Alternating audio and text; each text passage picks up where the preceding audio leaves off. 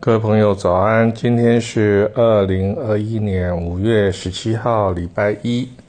我们要谈的是墨痕，我的第三本书的九十七页。那题目叫做“傻瓜”。最近呢两个月，我在草书的练习上有了一些进步。刚巧父亲呢所收藏的清朝的这个。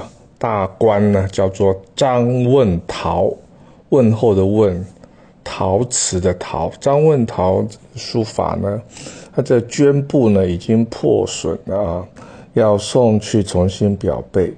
那我 把自己写的一件草书作品呢，也一并送去清表。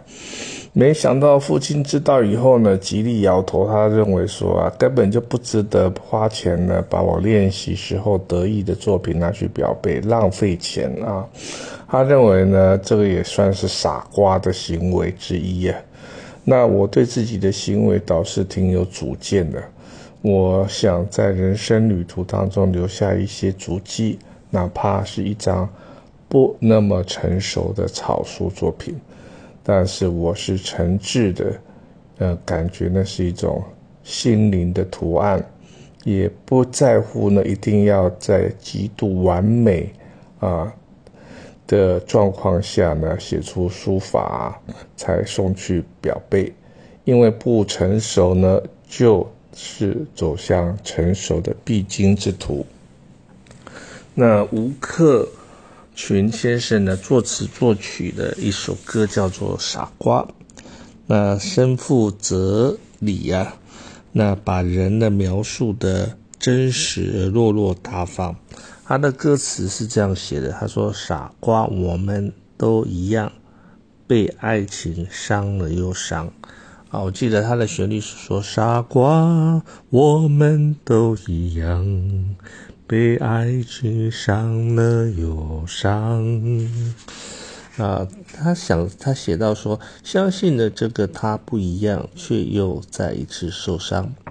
傻瓜，我们都一样，受了伤却不投降，相信付出会有代价，代价只是一句傻瓜啊。那我想。在恋爱当中的人呢，也是有点傻，他是痴情的痴啊，傻乎乎的傻，跟蠢啊，蠢蛋的蠢啊，一个综合体啊，对自己曾经投入的真心走过的坎坷，无怨无悔啊，呃，走上书法学习啊，或是啊，整个书法教学、书法艺术啊推广，也是一种。很蠢、很傻的过程啊！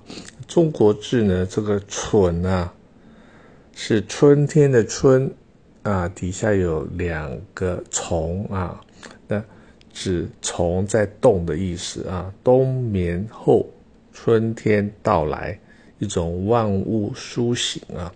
那这个字的另外一种写法是春天的“春”底下有一颗心，你心脏的心啊。那暗示着蠢人蠢事也有可圈可点的地方，端看我们是从什么心态、什么角度来切入啊？那还记得古人听到地球是圆的啊，嗤之以鼻啊？那那个时候的人总相信地球是方的或是水平的，怎么可能地球是圆的呢？傻瓜也许是孤独的。但总有一天呢，傻瓜的作为会被其他人呢啊赞赏啊。那书法的练习呢，也得从自己认为是傻瓜的心态来学起啊。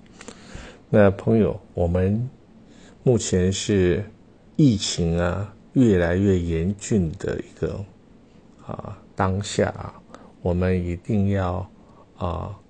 很扎实的、很努力的做好这个口罩，勤洗手啊，不要到处乱走啊。加入这种傻跟蠢啊的行列当中啊，用这样的生活的哲学呢奋斗。那以上呢就是我这篇文章的大概的意思。谢谢您的聆听，祝你有一个美好的星期一。